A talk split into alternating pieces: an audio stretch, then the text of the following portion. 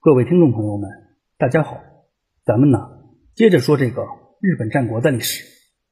上一回我主要是介绍了武田信玄麾下著名的独眼军师山本勘助的起源问题。鉴于山本勘助的出生时间和地点都有待考证，再加上他本人是否存在过都存在争议，咱也不做出什么结论。遇到具体问题再具体分析。相比于说法不一的出身问题。山本勘助的过往经历倒是比较清楚的，可问题就在于，这并不是因为史料详实，反倒是因为相关记载有限，没有太多资料可以做对比和参照。不管真相到底如何吧，必须得承认的是，仅从讲故事的角度来说，山本勘助的故事是非常精彩的。要论及日本战国时代屌丝逆袭的传奇人物，丰臣秀吉的首席位置无可撼动。可要排个前三名的话，恐怕山本勘助还是很有竞争力的。但凡他是个帅哥的话，那山本勘助的故事就是一个标准的爽文范本了。咱接下来就讲讲山本勘助的逆袭故事。上回也提到过，山本勘助的老爹叫做山本真幸，他曾是三河国牛久保城城主木野成胜的家臣。事实上，关于山本勘助老爹的人选。还有另一种说法，也就是山本光幸。问题是，这个山本光幸的老爹也被记载为是山本真幸。换句话说呢，山本光幸有可能是山本勘助的兄弟，准确点说，可能是他的三哥。对于山本光幸是山本勘助老爹这种说法，在这儿就是顺带一提，我还是以山本真幸为山本勘助的老爹来继续讲述。按照山本光幸是山本真幸三儿子的说法，那山本勘助应该是在兄弟中排行老四，可也有说他是家中次子的说法。按照相关记载呢，山本真幸曾娶过两房妻子，总共育有四男二女，除此之外还有一个养子。据说山本真幸和前妻在生下其长子以后，他的前妻就去世了，而他们的长子后来又成为了吉野真宗的养子。这个吉野真宗其实是山本真幸的哥哥。除去这个送出去的长子以外，山本真幸的续弦妻子又为他生了三男两女，而山本真幸的次子和长女都先后夭折了。身为其三儿子的山本光幸，实际上就成为了第一顺位继承人。如此算来的话，说山本勘助是次子也就解释得通了。不排除是记载这事儿的人不了解实际情况啊，当然。这点是我瞎猜的。总而言之呢，咱知道山本勘助是有兄弟的，他既非家中独子，也不是长子就可以了啊。咱说回来，由于山本勘助打小就身有残疾，他的老爹一直都看不上他。常言说，人比人得死，货比货得扔。尤其是在有健全兄弟的衬托下，恐怕山本勘助更是得不到老爹的重视了。就是在这样的背景下。由于木野成胜的另一位家臣大林真次没有儿子，山本勘助就被过继到了大林家去做继承人。对于让山本勘助继承大林家这事儿，山本真幸应该是乐见其成的。毕竟啊，对山本勘助来说，这不失为是一个好的出路。因为在被大林家收养之前，山本勘助差点被老爹送去出家。相比之下，做个一家之主总比做和尚要好一些。可是，伴随着大林真次亲儿子的降生，这一下就使得山本勘助处在了亲爹不疼后爹不要的尴尬境地。因为不管是大林家还是山本家，继承家业这事儿都和山本勘助无关了。甚至在某种程度上，山本勘助的存在会被这两家的继承人视为某种威胁。啊，当然，即便没有被大林家抛弃的经历，恐怕继承山本家这事儿也是和山本勘助没什么关系的。对于此时的山本勘助来说，大林家已经和他分道扬镳了。与此同时呢，山本家也不再是他的容身之处。由于这突如其来的变故，使得原本应该朝气蓬勃的山本勘助，却年纪轻轻的就进入了灵活就业的状态。在日本战国时代，武士灵活就业的选择之一就是成为浪人，而山本勘助就选了这条路。正所谓“天将降大任于斯人也”。必先苦其心志，劳其筋骨，饿其体肤，空乏其身，行拂乱其所为，所以动心忍性，增益其所不能。山本勘助少年时期被两个老爹抛弃，正应了苦其心志。而他年少残疾，独眼瘸腿，可谓是劳其筋骨的不可逆加强版。考虑到山本勘助作为浪人的经历，偶尔饿肚子也是难免的事儿。饿其体肤这条，山本勘助也占了。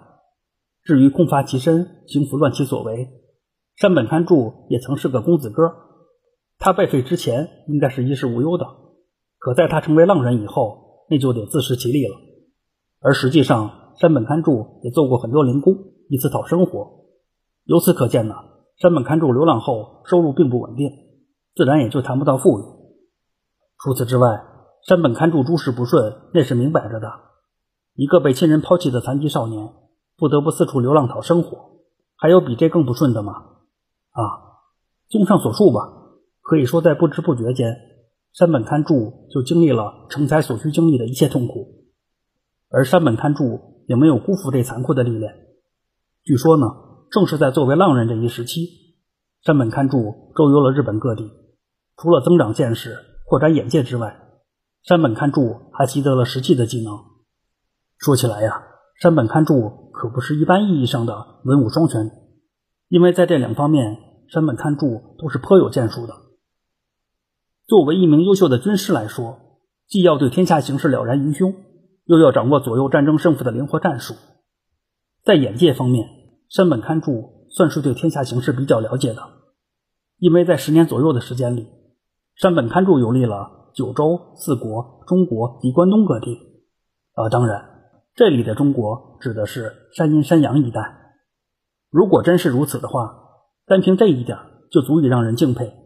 要知道，山本勘助可是腿有残疾的，而他的足迹遍及了大半个日本。相比于不出茅庐便知天下的诸葛亮，山本勘助的见识可是他亲眼所见的。据说呢，在追随武田信玄之后，山本勘助曾专门为武田信玄介绍过各地形势。尤其着重介绍了西国的毛利研究，这也可以看作是东西两国两位顶级军事家的一次特殊邂逅吧。除去眼界开阔以外，在战术储备方面，山本勘助的兵法、阵法、筑城术等等，也都是他在游历期间掌握的。在这儿就不多说了啊，具体的以后会讲。按照山本勘助军师的人设，可以说现有的东西已经足够用了。可山本勘助还可能是一个武林高手。虽说独眼瘸腿的人设很有武侠小说中世外高人的范儿，可联系到实际，这一点多少有些出人意料。因为山本勘助的残疾并不利于习武，至少啊，他移动和观察都是很受限制的。然而实际情况却并非如此，因为山本勘助擅长的是日本剑道，相比于中国的剑法剑术，日本剑道。更注重一击必杀，像闪展腾挪之类的反倒是其次。那说到这儿，还得多说几句。所谓的日本剑道，其实用的是刀，也就是所谓的武士刀。广义来说呢，只要是武士使用的刀，都可以称之为是武士刀。就比如剃刀、太刀、斜叉等等都算。但一般来说呢，都会把太刀作为日本武士刀的代表。而日本剑道就是围绕着武士刀术发展而来的。在日本剑道中，比较常用的刀具主要是太刀和打刀，以此为主，再搭配小太刀。这里的小太刀其实就是短刀，也就是前边说的斜叉。这种短刀只有太刀的三分之一左右，主要用于近身肉搏，另外也作为长刀损坏后的备胎来防身用。至于太刀和打刀，其实这两者长度差不多。都可以作为主武器使用。相比之下，太刀更适合劈砍，比较刚猛；打刀性能平衡，使起来打法更灵活。尤其是在佩戴时，太刀是挂着的，而打刀则是刀刃向上斜插的，其目的就是能在第一时间出刀并进入战斗状态。由于刀的性能及不同组合的用法不同，这就涉及到了不同的剑道流派。简而言之呢，以单刀为主的打法。就是一刀流，比如小野忠明所创的小野一刀流。这个小野忠明是德川家康儿子的剑术老师啊。与一刀流相对应的就是以双刀为主的打法，也就是双刀流。就比如著名的剑豪宫本武藏所创的二天一流。另外，根据刀的搭配不同，就比如两把长刀搭配、两把短刀搭配，或是一长一短搭配，双刀流又有很多分支。由于双刀流对操作的要求更为精确，所以双刀流的门槛要更高，也更为小众一些。而双刀流真正开始兴盛，正是始自于木本武藏。应该说呀，日本剑道真正得以大兴，正是在日本战国时代以及江户时代，诸多有名的剑术流派和剑道大师都出现在了这里。在某种程度上，这也算是冷兵器在日本最后的高光时刻了。而山本勘助就是在这种背景下，成为了一位剑道高手。山本勘助修习的剑道流派可能不止一家，考虑到他见多识广，其所学杂博，并不意外。要说到山本勘助所修习的剑道流派，就不得不提到著名的新当流，因为这个新当流的创始人正是日本战国时代的不败剑圣种元卜传。这位剑圣种元卜传，正是在传统神道流剑术的基础上，又创立了新当流。至于刚说的这个神道流，被看作是日本剑道的三大源流之一，另外两家分别是引流和中条流。神道流的创始人是范小成为斋家直，他也被奉为是日本剑道之祖，由此就不难看出神道流的实力和地位。在这需要强调的是，日本剑道其实由来已久，单从时间上来说，范小成为斋家直算不上最早，但是从对剑道发展。及其对后世的影响来说，范小成为斋家直配得上剑道之祖的称号。事实上，范小成为斋家直是在一四八八年去世的，应该是因为隐居和长期修炼的关系。范小成为斋家直活了有一百多岁。据说呢，在他年轻时曾追随过幕府将军足利义政，后来他辞官隐居去练武修道，最终成为了一代宗师。由此也不难发现呢，神道流正是诞生于日本战国时代的，也堪称是日本战国时代武术的代表。因为实际上，范小成为斋家直精通各种武器，剑道只是其中一种啊。也是因此呢，要论及日本战国时代的剑道代表人物，是无论如何也绕不过他的。继范小成为斋家直之后，成就最大、名望最高的剑圣级高手，就是种元不传了。比较巧合的是啊，范小成为斋家直去世后，种元不传就紧跟着出生了。貌似在冥冥之中，剑道之神就已经选定了继承人。种元不传除了天赋极佳以外，他是自幼就开始练剑的。在修习神道流之前，他已经在老爹的指导下练习过古剑术。后来，种元卜传被过继到了种元家，才改姓氏为种元。而种元安干，也就是种元卜传的养父。正是神道流的传人，可以说正是因为这个机缘，种元卜传开始练习神道流剑术，而种元卜传为此也付出了艰苦的训练。据说为了领悟剑道的精髓，种元卜传坚持每天六千次的劈砍练习，从最初需要劈砍一天，到最终半个时辰就能完成。种源补传终于是以量变带来了质变。不管刚说的这个故事是真是假，如果不经过足够的磨练，是不可能在某个领域做到极致的，这一点应该是毋庸置疑的。另外，前边提到的神道流创始人范小成为斋家直，也曾在晚年时为了领悟剑道而批书练剑。由此可见，种源补传练剑这事儿也是比较靠谱的啊。正所谓天下武功唯快不破，经过大量的练习之后，种元卜传的出刀速度终于是快到了极致。有这样的本领。也难怪他未成败绩。据说呢，在种元卜传十七岁左右，他就已经难逢敌手了。而纵观种元卜传一生，他共出战了三十七次，斩敌二百二十人，这其中有名的武将超过二十人。而种元卜传本人，除去受了些弓箭伤以外，从未被刀剑所伤。不得不说呀，这个战绩属实惊人。